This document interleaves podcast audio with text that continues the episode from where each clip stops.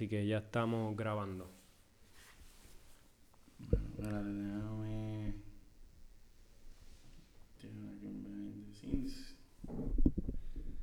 Exacto. Eso es contenido, cabrón. Sube todas las fotos que tú quieras para el contenido. ¿Viste, ¿Viste el saquito que yo puse en la foto mía de hoy? Ah, yo pensaba que eso era una alfombra. Eh, bueno, No había visto el saquito, pero pensaba. Pues este saquito es especial porque yo lo compré en España, en Granada. Y esto es una crucecita que me regaló una pariente. Y entonces aquí yo tengo las cosas esenciales del podcast.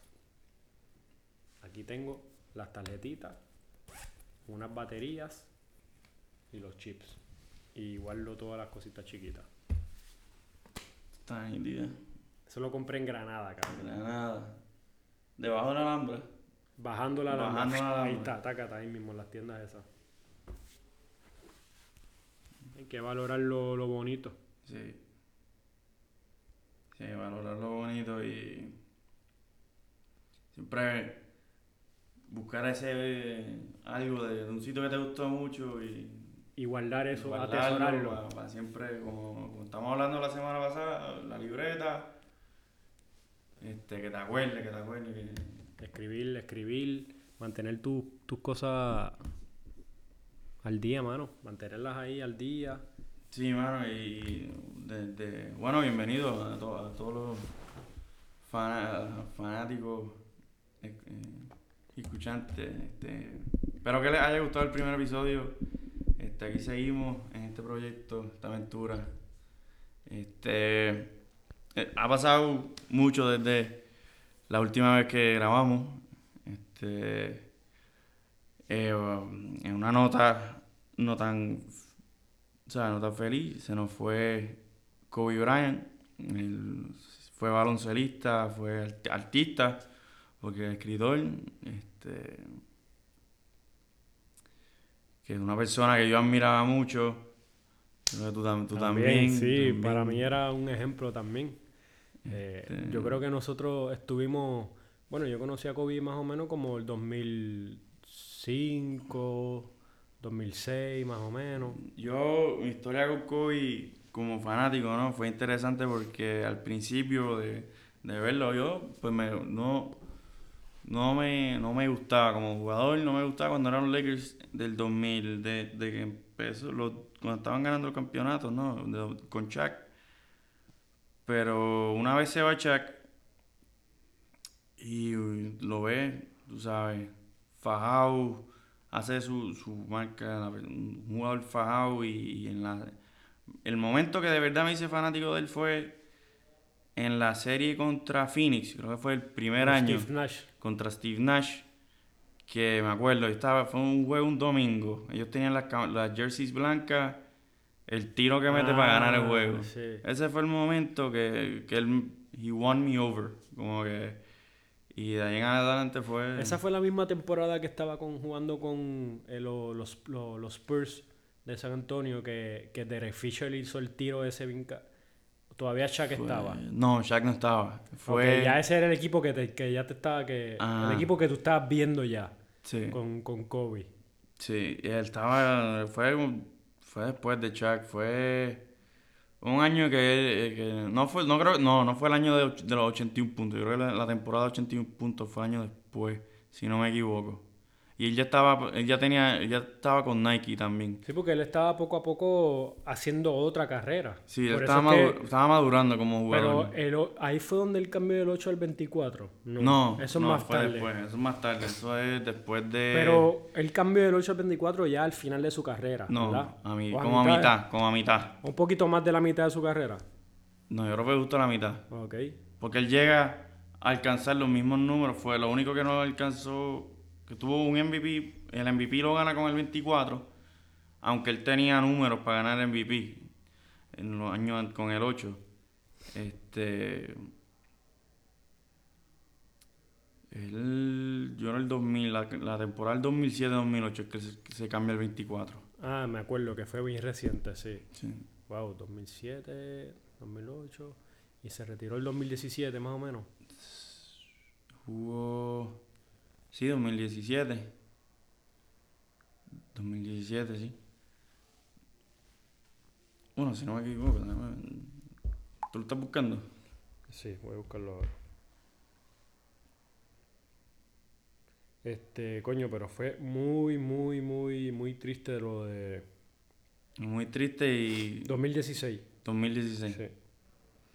Sí, y no solo él, no solo él, la- o sea, la hija que tenía toda la, toda la vida por delante y todos los demás, los pasajeros y el piloto, que no mucha gente está hablando de él. Este, una de las cosas que, que de verdad que me hizo pensar en eso es que hay que aprovechar, que hay que aprovechar mm, y cualquier proyecto que uno, que uno tenga, mete mano.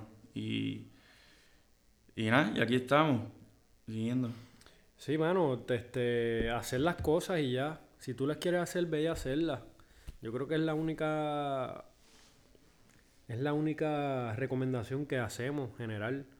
Este, no sé, porque si no, ¿para qué estamos aquí en esta vida y en este mundo? Si no es para hacer las cosas que de verdad queremos hacer. Y no sé, y poco a poco le vamos buscando cinco patas al gato, pero hacerlas, hacerlas. Ser ejecutores. Sí, ejecutar y... sea, y en el camino nos enfrentaremos con lo que venga, sí, ¿verdad? Yo creo que sí. no, no complicarse mucho y a menos que sea algo, algo que te guste y eh, mete, mete, mete mano. Si te gusta, es es- yo creo que vale complicarte, pero por complicarte por cosas sencillas que están ahí puestas para... No creo que... Pero seguimos. Sí, bueno, Pues mano, que, que, que en paz descanse nuestro Kobe Bryant, vivirá siempre, él vivirá. Porque el legado de él ha sido muy grande. sí. Pues se fue físicamente. Se fue físicamente, su memoria, su legado, su, su juego. o sea, el otro día, el otro día estaba mirando, vi un, un post, eh, no me acuerdo si en Instagram o Twitter, que te dice como que eh, el- eh, si quieres ver a Kobe, me- era como una lista de los jugadores. Pues su tiro está en DeMar DeRozan, su su ¿cómo iba? Su, El fadeaway en- está... en otro jugador. El gancho está aquí. El tiro de tres está acá. El, el donkeíto, el, el- la guirita, el pase. Están en- después lo pongo y que eso también me trae a, a- que ya estamos en Instagram. Eh, dos croquetas, un café. Ah, mira, sí. ¿Dónde podemos conseguir dos croquetas y un café? En Instagram, en at, en at, dos croquetas, un café. Ah, pues mira, ahí estamos en una cuenta bien chévere para seguir y eso. Así que, y ahí podemos, me imagino que encontrar todo el contenido que produce el podcast y todo, ¿verdad? Sí, Ok, Cosas relevantes a los temas y eso. es correcto. Ahí estaremos poniendo pues diferentes cosas relacionadas a lo que se habla en el, en el episodio. Este, y ahí pueden enviar mensajes de lo que le- les, guste. También hay un email, dos croquetas, un café a Gmail.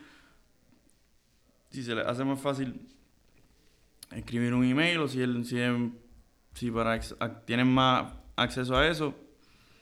Así que dos croquetas, un café, dos croquetas, un café en Instagram y eh, dos croquetas, un café arroba gmail.com para emails, preguntas, sugerencias, comentarios. Ahí estamos. Este, el podcast también lo pueden conseguir, en, estamos ahora mismo en Spotify. Ah, ya está en Spotify, sí.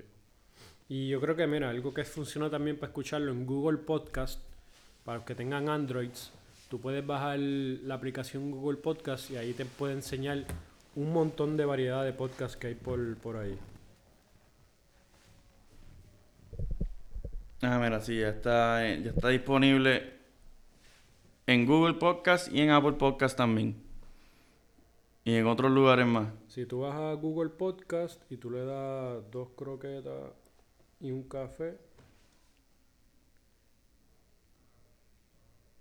y está bueno porque pones el número 2, ¿verdad? Sí, el número 2. Con el número 2 y el número 1. No, espérate. Dos croquetas, un café. En... Las cuentas son con los números. Con los números... Dos croquetas, un café. En Spotify.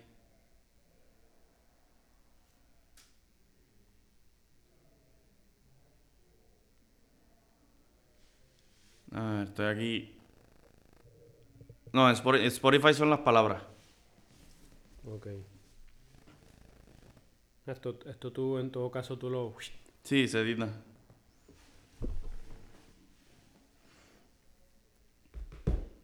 Lo editamos. de lo- Mira, puedes bajar ahí esto.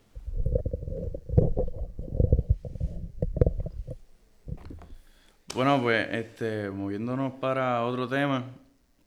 Esta última semana de que acabó febrero, Esta semana del... febrero que acabó febrero, Sí, el principio de prim- primero de febrero, sábado 1 Ah. de febrero al sábado 8 de febrero. tuvi- estuvimos en la Serie del Caribe. Tremenda jornada, tremenda jornada. Tremenda jornada, mucha competitividad. ¿Cuáles fueron tus impresiones? Bueno, mis primeras impresiones es que eh, me gusta el entusiasmo, me gusta eh, siempre darle la bienvenida a los equipos del Caribe y los que representan esos equipos y esas ligas de béisbol en el Caribe, nuestros hermanos latinoamericanos. Eh, yo creo que hubo un béisbol de buen, de buen, de buena liga, Buena o sea, calidad. de buena calidad, eh, un béisbol profesional, yo diría Sí, y muy bueno para el público que asistió. O sea, yo, para mí fue un placer ir allá y la pasé muy bien. Y de verdad, qué bueno que ganó por lo menos un equipo, al- el, dominicano, que ganó, que es un equipo caribeño, que está hermanos, hermanos, allá al lado de nosotros. Y yo creo que la más, la rivalidad más importante fue la de Puerto Rico y Dominicana, que eso es como ir a un final. Sí, Pero estuvo eh, bien chévere. bien Ambiente, chévere. ambiente, siempre ambiente de playoff. Sí, no, no, no. Aunque haya un equipo que haya perdido todo- todos los juegos entrando, como pasó en el Ambiente playoff. 2015 eh, aquí en Puerto Rico y luego el año de, el año, el año después, el 2016, en Dominicana, los dos anfitriones vinieron en llegaron en coca a ese juego. Este, no, el béisbol de la Serie del Caribe, el béisbol caribeño, eh, eh, a diferencia ¿no? del, de- del profesional que vemos en televisión todos los veranos, este, aunque no, hay, yo digo que un béisbol quizás más tradicional, más que más agresivo, más emocionante, con toques, con robo, más robo de base, este, lo, la audiencia, tú sabes, nosotros caribeños, al fin, puertorriqueños, muchas estamos- emociones. hay mucha emoción, muchas fiestas, bueno, estamos, no importa el, el, el, el scoreboard, cómo, cómo vaya la, la, la- la puntuación, la carrera, Sí, lo que importa es la emoción, la, la- el, de- el desempeño de los jugadores. la, la, audi- la audiencia no va a estar brincando, buscando que su equipo haga el, el rally, el comeback, la remontada. Este, Desde el último inning, ¿sabes? Eso, eso la gente no se quita hasta lo último. Bueno, ya cuando no hay alternativa, pues la gente se empieza a ir, ¿verdad? Casi uno Sí, quiere ya cuando- irse y agilizar el paso. Que a lo mejor yo quiero dar unos comentarios sobre eso, sobre la logística y eso. No sé si te parece. este, bueno, sí. Bueno, eh, pero hasta el, hasta el último inning, hasta la última entrada, la gente así muy entusiasta con los juegos, de verdad. Y, y después, y lo, más, lo mejor de todo fue que en la fanaticada, gane o pierda, todo el mundo como si, como si fuese empate, contexto, o sea, no hubieron problemas ni, ni conflictos entre No puertorriqueños y hubo, no, dominicanos. hubo, no hubo pelea, no hubo nada, no hubo... Fue muy, fue una, Siempre había recl- siempre hubo reclamos de las jugadas y eso, Sí. pero eso es normal. Eh, pero de que todo se iba bien, en el público no hubo pelea, no hubo discusiones. Estaba la cosa bastante bien. muy bueno, muy emocionante, muy, un béisbol, una fanaticada y un juego, unos juegos muy apasionados. Y es impresionante también que el Irán Bison, el, el estadio principal de la capital de San Juan, es un estadio eh, ya con su, lleva su tiempo, creo que tiene como 40 años, un poquito más, ¿verdad? En los 70 creo que fue que se hizo poquito antes, pero es un estadio con mucha historia, mucho... con capacidad de, de 19 mil personas. Eh, es un...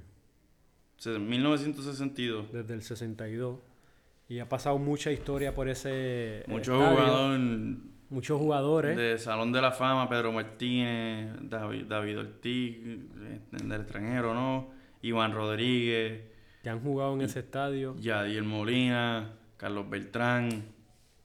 Y en un estadio bonito, todavía tradicional, este, pequeño en comparación con otros estadios en otras partes del mundo, pero muy querido por nosotros. A mí yo lo quiero bastante y representa mucho para nosotros. Siempre digo y siempre voy a decir, no hay nada como no hay, no hay estadio en el mundo como un Irán Bithorn cuando está lleno. Exacto, no. Como estuvo el, miércoles contra Dominicana. Wow, eso me imagino que estuvo bien lleno porque hasta en los bleachers había gente. En los bleachers había Y en los bleachers caben mil o dos mil personas fácil. En el right field y left field. Eso estaba impresionante. Sí. Así que esperemos, esperemos que, que se nos dé el, mundial el, el, año que viene, en el 2021. El 2021. ¿El mundial cada cuánto tiempo son? Cada cuatro años. Cada cuatro años. Lo último fue. Sí, que los mundiales son números impares. El mundial de béisbol eh, empezó cada tres años, 2016-2019. Después del 19 fue el 2013 Sí que Team Rubio fue el que jugó 2019. Sí. Clásico Mundial de Béisbol. No. Sí. Fue el 2019. Team Rubio fue el, Clásico Mundial de 2019. 2019 o 2017. No, 17, 17. 17. Sí, 17, tienes razón. Team Rubio que jugaron la final con Dominicana, ¿verdad? No, con Estados, Unidos, En el estadio de los Dodgers, en Los Ángeles. La final del 2013 fue contra Dominicana. Ahí sí. Que fue, fue el equipo que. O sea, no teníamos el, el poderío de superestrellas que tuvimos en el 2017, pero. Sí, que el, el, 2017 creo que ha sido un equipo bastante completo, ¿verdad? Sí. Sí, teníamos. O sea, un, o sea probablemente uno de los infield, o sea, un conjunto en el infield con Javier Baez, Carlos Correa y Francisco Lindor. Que es un equipo, un infield de superestrella, más Yadier Molina de catcher y capitán del equipo, que eso tú lo puedes, un conjunto que pudiese irse cara a cara, bate a bate contra cualquier equipo en la historia del béisbol. Sí, wow, impresionante. Pues esperamos con, con mucho ex, eh, emoción el próximo año, que el próximo año cuando vienes a ver está a la vuelta de la esquina. Sí. La vuelta de la esquina y vaya, vamos a tener, seguramente tenemos el mismo equipo con, con, más, con más experiencia que puede dar, se puede, como que esperemos, por lo menos nosotros aquí en, en Puerto Rico, que den esos últimos, acaben con esos últimos 27 outs de la final al frente. Sí, eso esperemos también, sí. Tienes razón. Ah, y bueno, este, siguiendo con el tema de béisbol y, y Estamos, y vamos a retomar lo que habíamos dejado. que ha sido, han habido, han habido, pasado más cosas con mi equipo de las Medias Rojas de Boston. Wow. Este, y nosotros y, y el equipo de Houston. Nosotros estábamos hablando sobre lo que lo que lo de la seña de Alex Cora. Bueno, sintonicen el, el primer episodio. El primer episodio, si, si, no han escuchado el primer episodio, denle pausa aquí y vuelvan. este tranquilo que vamos a estar aquí. Vamos, a estar, aquí. No, no, no, nos vamos por ningún lado.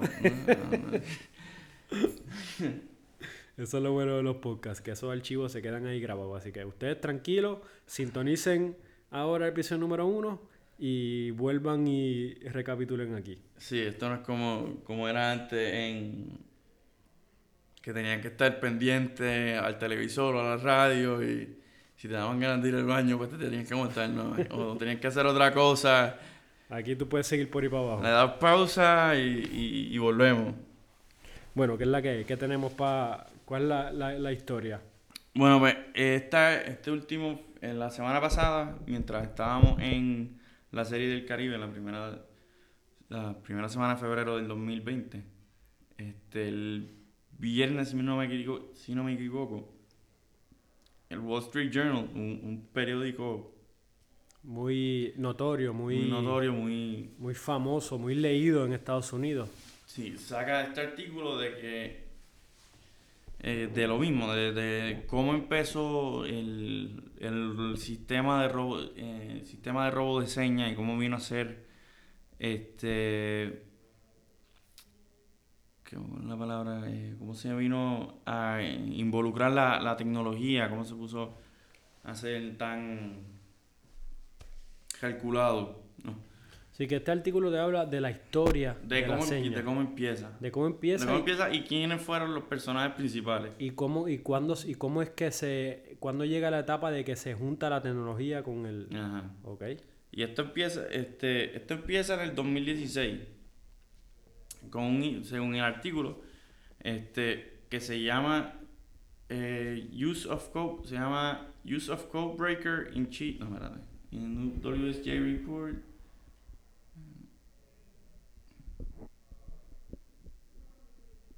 Eh, ay, ahí Ah, aquí, tengo, aquí lo tengo. Se llama Dark Arts and Code Breaker: The Origins of the Houston Astros, Cheating Scheme.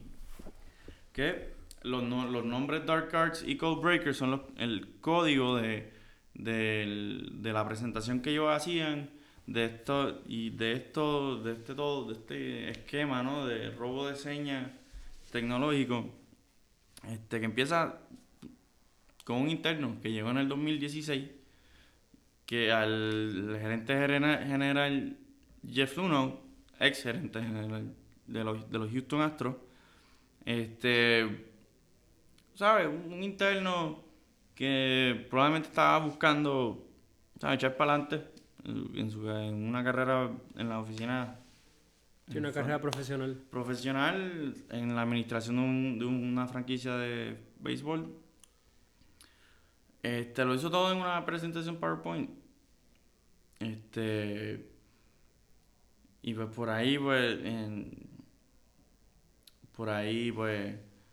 ¿Sabes? Te da todos los el artículo te da todos los detalles, como lo que tenían algoritmos envueltos, que habían emails donde. donde el ex gerente general salía, alegadamente salía diciendo, preguntándole decía cómo iba el code breaking. Eh, este, y, lo- y a lo que vengo es que en este artículo nunca me menciona a Alex Cora. El- No Alex pasa Cora, en- no no hay el nombre de él nunca, nunca aparece el nombre de él. ¿ok? Este, Pero está hablando de la historia del robo de seña que empieza en el no, no la 2016. historia, no la historia. Porque la- el, Ah. robo, el robo de señas, si tú le preguntas a cualquier persona, que cualquier pelotero, Toda lleva la vida. pasando la vida. Bastante, o sea, bastante. ¿no? Pues está la forma más, más sencilla, que es el, cuando tiene hombre en segunda, que está que tiene vista a- al catcher, que está haciendo la seña entre sus piernas, ¿no? Este, pues es el, la el- el- es no está robo, pero es como que el eh, eh, Lo más obvio para, para la trampa. Ajá, lo más- oh, no, es, no es trampa, ¿no? Ahí- para el robo de que- seña. eh, el robo de señas. Es como que el, el segunda, segunda ba- base está viendo, a menos que el pitcher se ponga un poquito en el medio o algo, no sé. Ajá, bueno, pero acuérdate que el segunda base siempre da uno o dos pasos que le da, una, o sea, le da un ángulo que el pitcher no está en el medio. Sí, sí, pues entonces ya vemos que en la misma práctica eh, es posible ese tipo de acercamiento, ese tipo de, de dinámica entre los equipos opositores. Pero fíjate, en esa ocasión los dos equipos lo pueden hacer y los dos equipos saben que lo están haciendo. Sí. O sea, que no es, no es que hay uno, un equipo. Por ejemplo, el segunda base vio al catcher de los, del otro equipo Sí, y pues él tiene que avisar en el dugout. tiene que avisar el lockout o, o el mismo O- bateador. o el cuando, bateador, Cuando ah. está ¿sabes? entre picheo y lanzamiento, que puede tener y le hace, no sé, alguna seña Cualquier propia, seña, ajá. Propia indicando que, que fue lo que le tiró, que, que, que- ¿Qué le pidió, lo, qué le, qué le pidió el catcher? Sí. Este, pero una vez, aquí el problema de, con Houston, con esto de- del lío de Houston, los Astros, es que ya usan un método conte- sofisticado, que era la palabra que estaba buscando ahorita, con, con tecnología que, que y como mencioné en el episodio an- anterior, que de Dos Croquetas un Café deberían ir a escucharlo, si no lo han escuchado todavía. Ah, Eh, escúchelo, por favor. No se lo van a arrepentir. Este. nada, con instalación de, de tecnología y, ah, que está de más, de sobra. En este, en este caso, para esto, para estas razones. Este. Eso, eso fue lo que salió y, y eso me hace pensar. Y Alex Cora se va. Hay que acordarnos que Alex Cora se va de, de Houston el año, al final de temporada 2017. Eh, la presentación del, de la señ- de lo de la- del Dark Arts y de la señ- de robo de señas pasó en el 2016. En el 2000, la temporada del 2016, Alex Cora no trabajaba para, para la franquicia de Houston. Él estaba trabajando para, para la cadena ESPN En la cobertura de béisbol.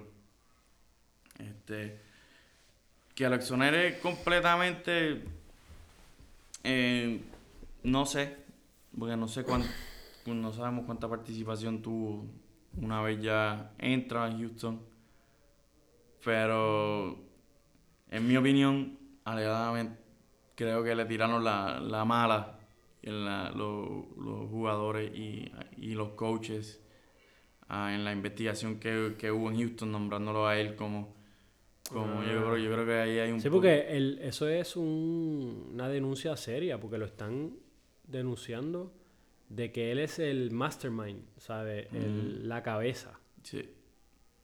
Y eso yo creo que quizás no sale. O sea.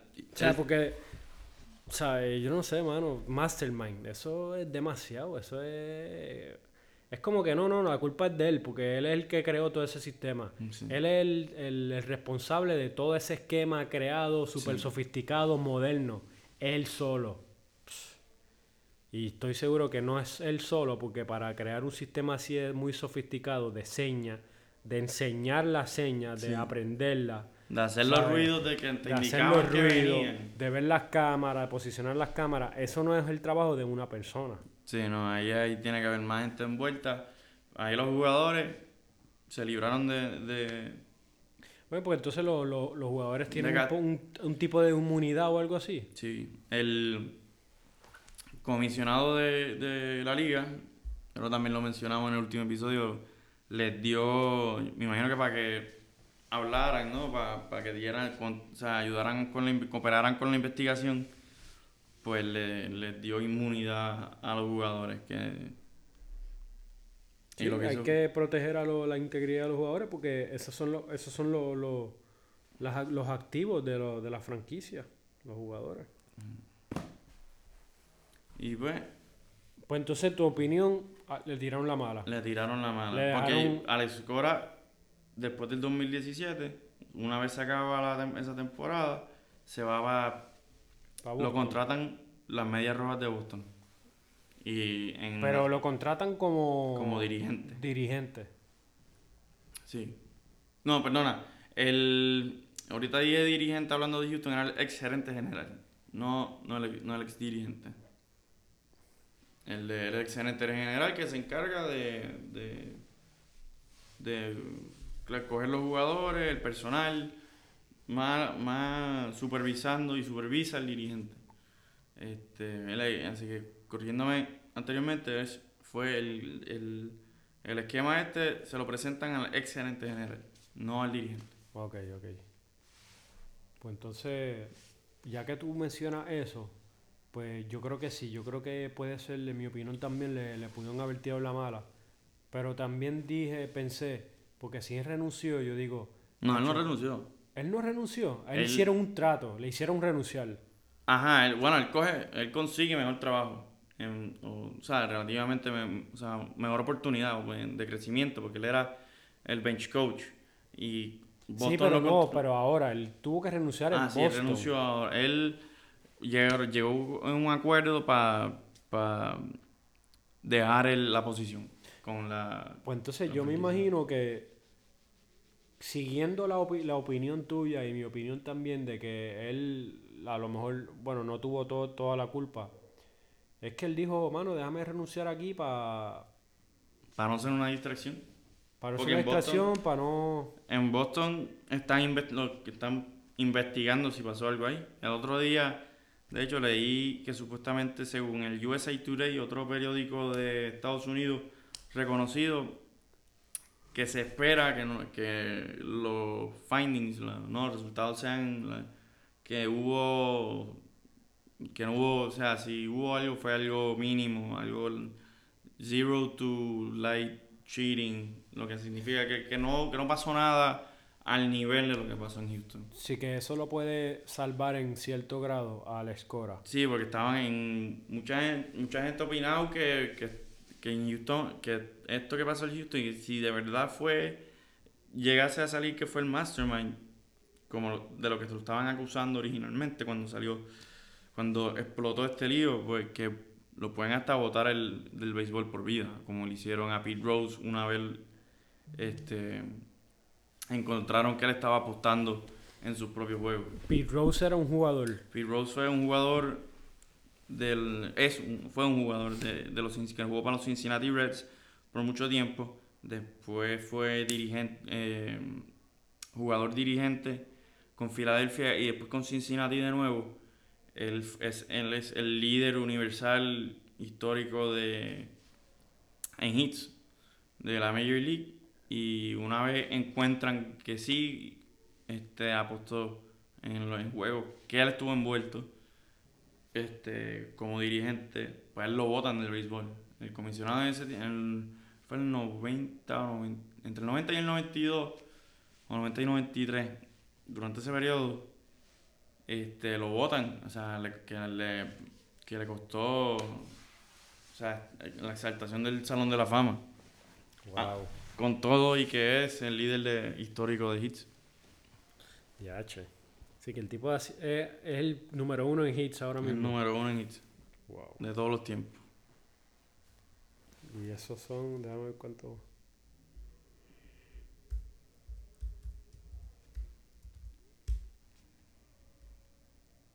el más de 4192. sí Wow. Cuat- All time MLB leader hits 4256. No. Ajá, 4256 games played. No. No, hits 4256 y juegos jugados son 3562.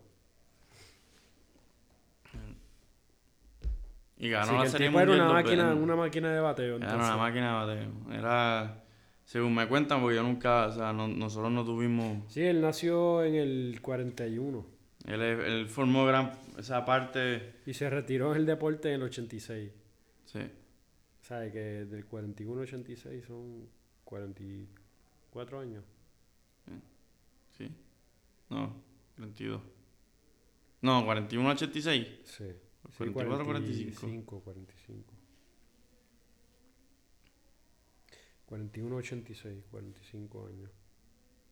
Que lo retiraron. Ya, pero, ah, sí, porque ya era dirigente. Sí, él como se fue retirando, fue y de jugador fue jugador dirigente, este y después una vez él llega a ser y después llega a ser dirigente full time. Entonces, él apostaba a su propio juego. Apostaba su pro- Según él, siempre apostaba para ganar, que iban a ganar. Eso- Pero es muy querido por el pueblo, ¿verdad? En Porque Cincinnati es, es como decir Tito Trinidad aquí. Tito Trinidad aquí en Puerto Rico un, Diego Maradona en, en Argentina. Argentina. En- porque él también fue integrante de, de le- de los equipos del 75 y 76 de los Cincinnati Reds, que in- incluían a Johnny Bench, que uno los catalo- lo, lo clasifican con el mejor catcher de todos los tiempos, y un cubano puertorriqueño, Tony Pérez, Tani, eh, Tani Pérez, este, que fueron dos equipazos. A veces lo que, que a ese esos equipos también lo, ver, se puede argumentar que fueron los, han sido los mejores equipos de todos los tiempos también. ¿Verdad? Sí. Entonces, el Big Red Machine, les decían. Wow. En verdad, la historia del béisbol es bien interesante. Estoy viendo aquí las imágenes de Pete Rose y era, aunque era el béisbol del, de los 70, ha cambiado bastante el uniforme y el físico de los jugadores también. Sí, bueno, eso lo hemos visto en todos los deportes. Una vez más reciente, pues,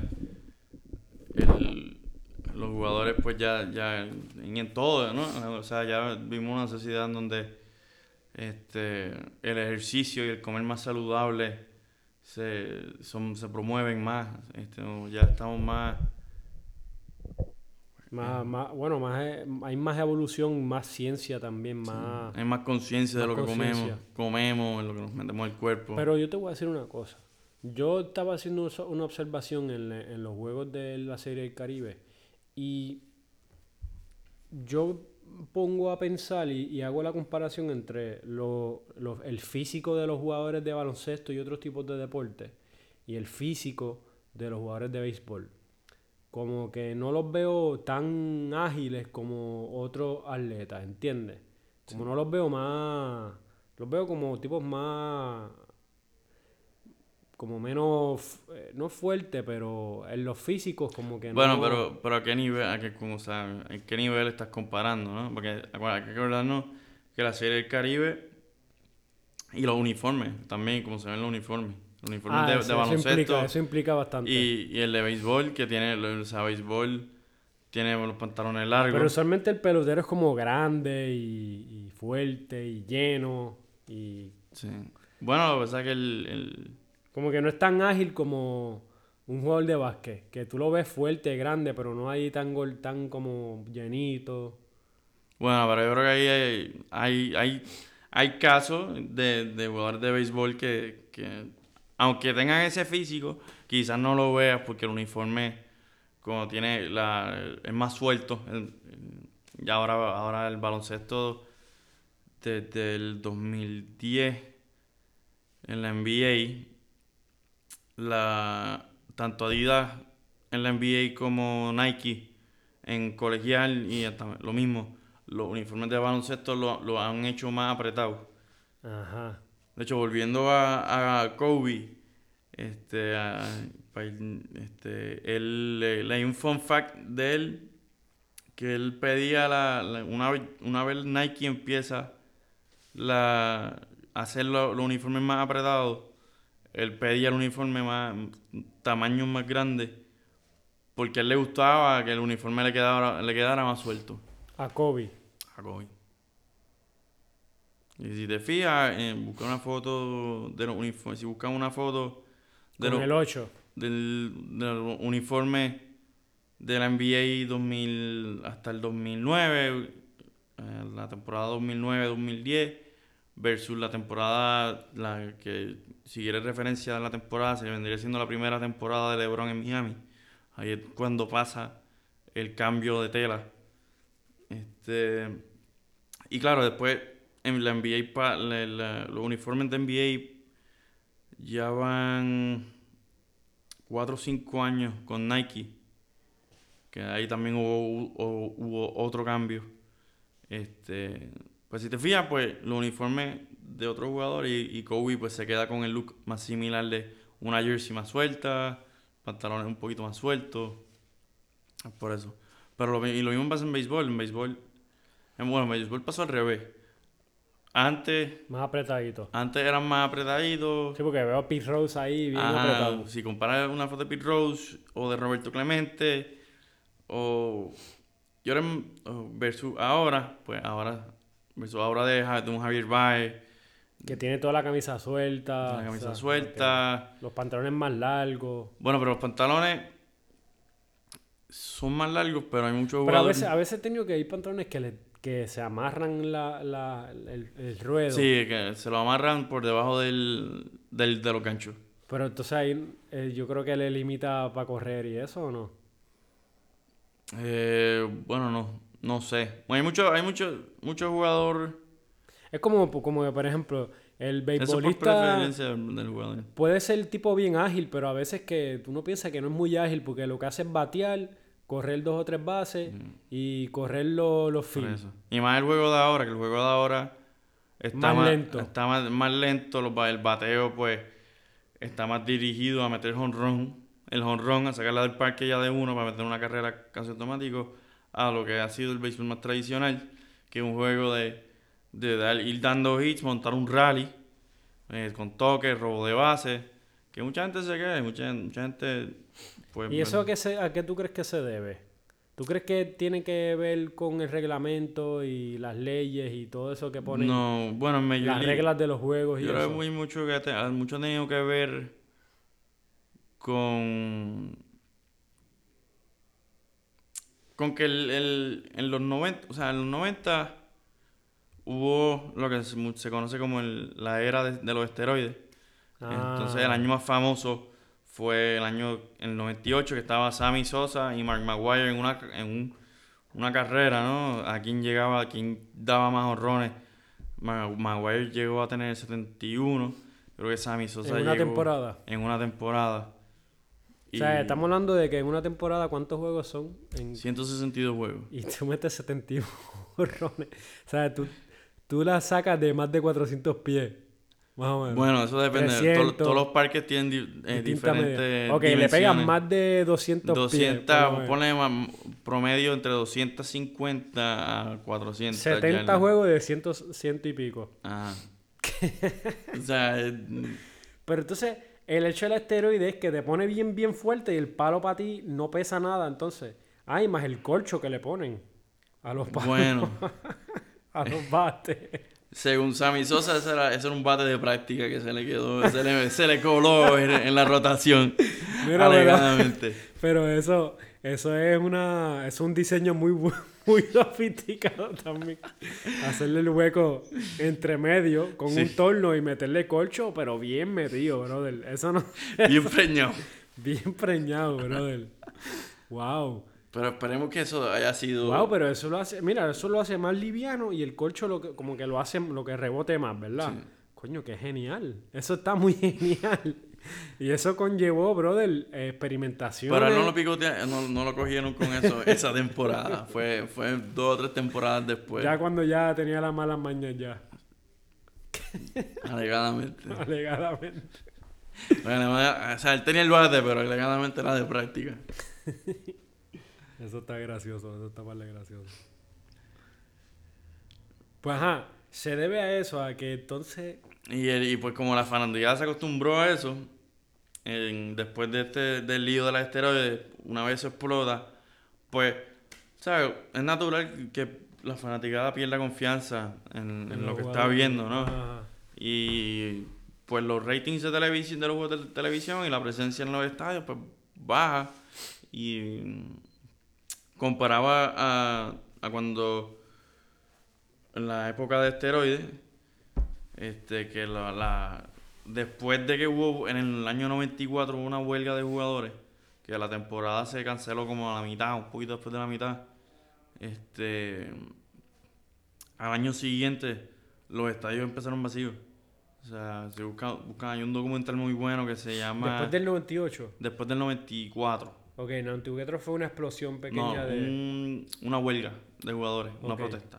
Por salarios, por dinero, básicamente por dinero y por el derecho. Este, el año después, pues, la fanaticada, pues... Respondió al llamado. Respondió a, a... A los reclamos de los jugadores. Sí, pero yo no sé si fue tanto como apoyo a los jugadores como, ¿sabes? Como ahí la diferencia, los salarios ya estaban empezando... A subir. A subir y pues lo, la fanaticada que, que él, la gente normal que va todos los días a trabajar y no ganan tanto, pues no lo vieron como que no le vieron la justicia, ¿no? En, que porque están, o sea, porque está protestando si está ganando tanto. Este ahí pues pues la, la el 95, la temporada 95 pues tardó la, la, la presencia en los estadios, la gente tardó en llegar a los estadios. Este, y pues una vez pues lo, em, empieza esta fiebre de jonrones eh, con esteroides, con los jugadores poniéndose esteroides, no todos, no todos, porque no todos se participaron en, en eso, pues le trajo otro, le trajo otra otra visión al juego. Como que, coño, la bola, estos jugadores grandotes, van explotando la bola 400, 500 yardas. Pues eso, en los, en los, hay un- una noche, la noche antes del juego de estrellas, todos los años es eso mismo, el, el, home- run derby, que está brutal, es cuán, sea, cuánto y cuán lejos le pueden dar la, a Pero la pelota. entonces, en teoría, mientras más la sigan votando, me imagino que más sigue el pitcher evolucionando. Entonces, Sí. el tiro. Sí, se van los pies, como, di- como mencionaste ahorita, que el físico cambia, pues obviamente, ¿sabes? Ahí se, el nivel de juego a también. nivel de juego, si los bateadores se van a poner más fuertes, pues el pitcher que va a querer hacer, tirarla más duro, meterla ahí más duro o buscar, o sea, que se mueva, o sea, con una curva que también se pone, más- cuando la tiran se ha puesto más rápido. O sea, que curve, va rápido, no solo va curvea, sino también va curvea rápido. Rápido. Wow. Eso es un brazo. Pero a la misma vez, la consecuencia de eso también ha sido, que ha sido porque la porque quizás el juego se ve más lento, es porque o sea, al buscar meter honrones eh, con- más consistentemente, este quizás, o sea, eh, es más probable, o por lo menos se ha visto más probable, más, la tendencia ha sido que se poncha eh, o honrón, o mete honrón, o se poncha. Sí, que el objetivo ha sido sacarla del parque y no jugar, no poner la bola en juego. No, ah, exactamente. Dar el hitcito, que es un bate, es un bateadito cortito, pácata, por Sí, encima de. Primera, por de encima de primera, de primera, segunda. entre medio del, de primera y segunda, o, o por el mismo medio que brinquese, o sea, por el mismo medio por la línea de segunda. Sí que, el- sí que cuando viene a ver el swing, el bateo no tiene que ser tan intenso para botarla. Sí. Bueno, para pa, pa- pa ponerla, para ponerla a dar un hit. Que mucha de lo que se llama, lo que se le dice la pelota viva, pues ha perdido un poquito de eso. Sí, sí, porque está el afán de mm, ponerte y tirarla y, y tratar de botarla Mm. parque y eso es una carrera segura. Sí, exactamente. Que, que volviendo a una mis, uno de los mis reservas sobre, sobre la, la de las mis observaciones del, de la serie del Caribe, que en momentos clave. El equipo de Puerto Rico pues buscó el honrón en vez de buscó más el honrón, buscar el Ah, honrón buscar el honrón y no buscaba el, el, palo, el palito, el de hit. la pelota viva. Y, y, pues dejaron pues a consecuencia de eso pues se quedaron muchos jugadores en base muchas carreras mucha oportunidad para carreras se perdieron Ah, pues mira, eso es bueno pensarlo también, la pelota viva. ¿Por qué será, verdad? ¿Será porque es más fácil meter un jonrón y ahí acaba ya el juego, a pesar de que te queda el mismo tiempo? Como No, que la yo- es más tiempo. emocionante. es más emocionante Es más emocionante tú poner a dar un hit y eh, un hombre en primera y Sí. seguir. sí porque eso también el, da- el dar Crea más mucho- situaciones. crea más situaciones más situaciones de que el equipo que está fildeando defensivamente pueda hacer- ocasionar un error que puede también traer más carreras o, o mover lo- los jugadores de, Por eso que es más dinámico así el juego. sin un juego más vivo Más vivo, exacto. Entonces tú tienes tres jugadores que van a batear. Y están los tres tratando de batear a botarla para allá, para afuera. ¡Pla, pla! Se, se poncha uno, el otro la tira un bombito ahí que lo cogen y el otro tira otro bombito. Entonces ninguno hizo una carrerita, una, una base. Ninguno... y ninguno puso la defensa ni el lanzador a trabajar porque a la misma vez en un juego así de pelota viva te puedes tener un jugador que no necesariamente está buscando el hit sino envasarse que ahí ya son cuatro, cuatro lanzamientos o sea si fuese cuatro bolas corridas son cuatro lanzamientos versus o sea si estás buscando botarla puede puede, eh, puede ser una un, eh, tirando el tirando la primer lanzamiento una roleta y pues ya le diste un un, Un, foul, un break un- al pitcher. o sea, un- lo único que tú hacer es un lanzamiento. Sí. Que ahí, pues, en la Serie del Caribe, pues, la, Se vio, la se viste. vio. Se vio Y y... con otro, y con el equipo campeón. Dominicana. Sí. ¿Viste más, más pelota viva o qué viste? Más, Vi un poquito más de pelota viva. ¿Viste un poquito más de agresividad también? Sí. Sí. Sí, en el equipo de Venezuela también, buscando mover corredores. México lo mismo. Pero que, que, que, que como que, que-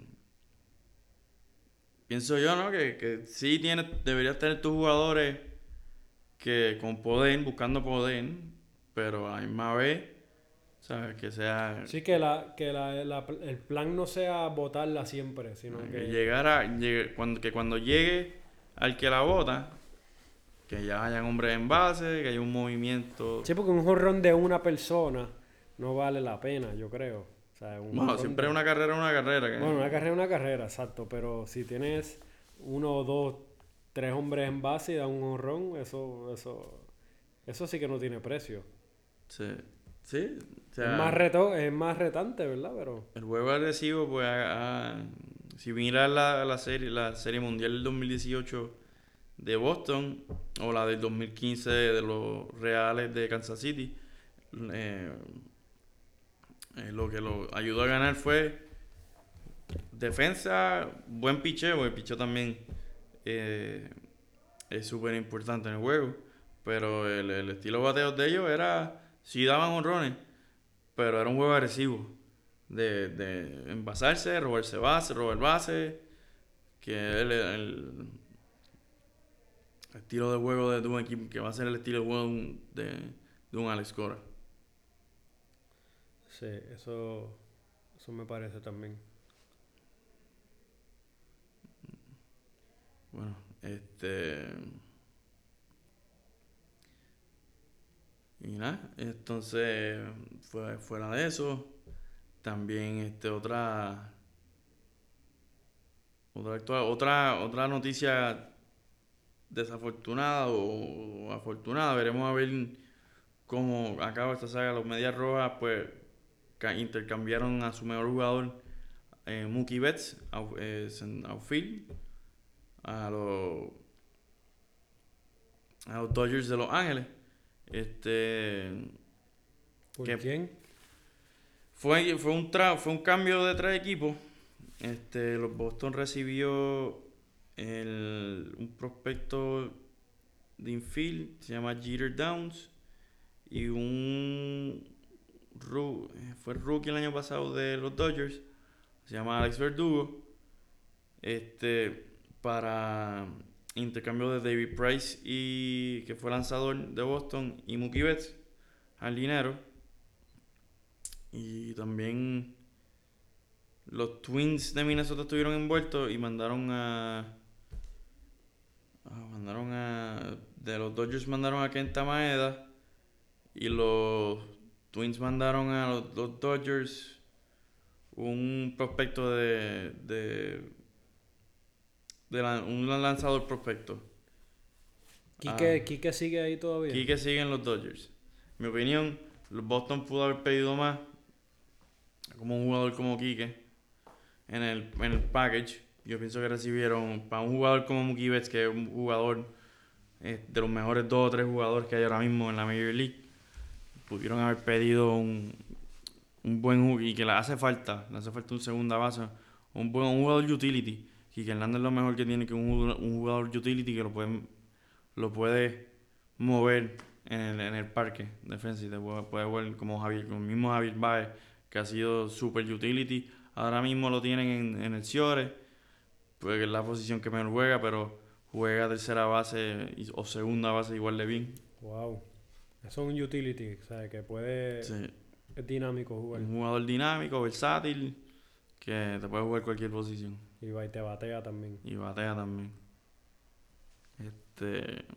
Pero ha, sido una temporada muerta con varios badenes y, y caídas para la fanaticada de, de las medias rojas de Boston entre perder el dirigente Y el jugador. y uno su, y el mejor jugador. Pero esta, este cambio, pues lo están haciendo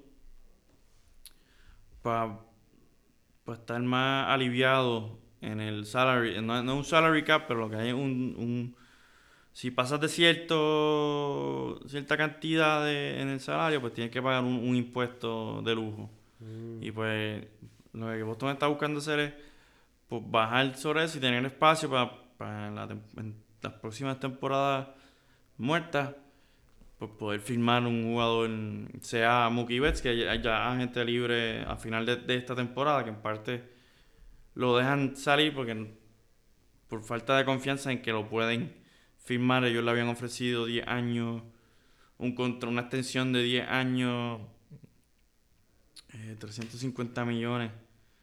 Y él y él no y él la le contra hizo una contraoferta de, de 12 años 420 millones y pues parece que en ese esa desconexión pues no pues, perdieron Claro, 420 millones. en 12 perdieron confianza en de que lo podían firmar de nuevo entonces decidieron pues liberarse un po- aliviarse un poquito de, de Esos son 35 millones en cada año. 35 millones por temporada ¿Qué hace esa gente con tanto dinero? Buena pregunta. Ay, esperemos que lo invierta. Algo, algo hacen con ese dinero. Porque, coño. Y si pide más, como que a lo mejor tiene un plan para hacer algo más. Sí, Espérate, 420 y, lo- y le querían ofrecer 340. 350 por ahí, fue la cifra que, que había leído. Por 10 años. Eh, Acaban siendo 35 mil 35, sí por que temporada. es casi lo O sea, por temporada estaban igual. Lo que pasa que, que el jugador quería do- dos años más. Y él tenía 27, él tiene 27 años. Que también mucha, por eso mucha, mucha de la fanática está criticando la movida. Porque es como, mira, tiene Está 27, joven, está... está- joven, está ahí en, en el prime, ¿no? Este, yo por lo menos no... eh, cuando... Sí era, pero esa contraoferta, bueno, era de más tiempo. Ah. Más tiempo, pero. ay, la verdad que. Pero Boston lo está mirando como.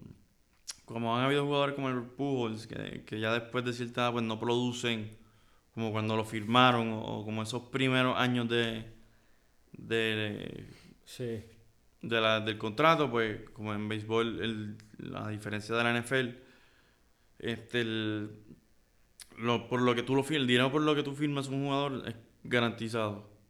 Este, así que, que no, no Sí, que tienes que tener más o menos el mismo rendimiento por esos 10 años.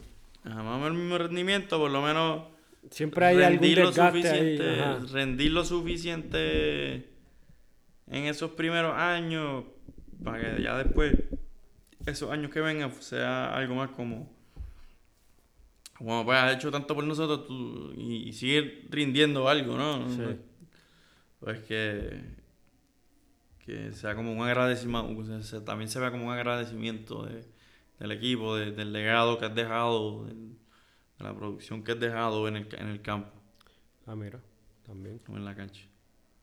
Este. Tenemos 58 minutos. Ah, pues yo creo que podemos dar ahí. Oh, Dale, dale, cerrar. yo creo que ya, ya por lo menos acabamos con el tema de, de Houston. Todavía falta que salga la investigación de. No, seguimos, seguimos sintonizando y sigan sintonizando Sigan en... sintonizando, las man- nos mantendremos al tanto. Acuérdense, dos croquetas, un café en Instagram, dos cro- croquetas, un café arroba gmail.com el email. Esto ha sido dos croquetas. un- Eso que, que escriban, ¿verdad? Para lo que quieran. Sí, sugerencias de temas, si ven algún artículo. Si al- quieren hacer parte también. Si tienen quieren- alguna propuesta, ¿verdad? Sí, este. Bueno, ¿tú piensas que de- debemos decir la idea que tenemos para el próximo? No, No, sigan por ahí para abajo. Seguimos para construyendo. Bueno, no sé, como tú quieras. Son prim- primicia, la primicia. Sí. Bueno, eso a lo mejor- Necesitamos. eh, ya vamos para. Quizás darle un, un aire fresco, pues cambiar un. Ver el otro video, si no lo han visto. Este. Es más, vamos a hacer esto. ¿Alguna recomendación que tú tengas para que nuestro público vea o, escuche o lea en esta pro- antes de antes de llegar a, a escucharnos de nuevo? Eh, Bueno, que, que se empapen de los temas que hemos tocado, porque por ahí es que vamos, más o menos. Si se empapan en los temas que hemos tocado, a lo mejor podemos... Sí, este, por lo menos, sí, eh, hagan su investigación para estar más al tanto de lo que hemos visto. No, de lo que hemos hablado. que esta información también sea Esta útil. información la pueden conseguir en. Le dan search, eh, Houston Astro, eh, eh, robo de señas, van a conseguir los artículos. Este, en, Twitter, en todas las redes sociales ven, van a ver, pueden, podrán ver todas las dedicatorias a Kobe, todo. Este. Y, en, y sobre pues P. Rose, pues está todo, hay un buen, un buen website para todo lo que es béisbol. Se llama Baseball Reference, sino en Major League. Este. Y nada, ellos. eh, qué bueno que, que volvieron, a los que. Y los que vienen, llegan, están llegando a conocernos. Esto ha sido dos croquetas, dos, un café. Este, episodio 2. Este, hasta la próxima. Dale, chao. Suave por ahí.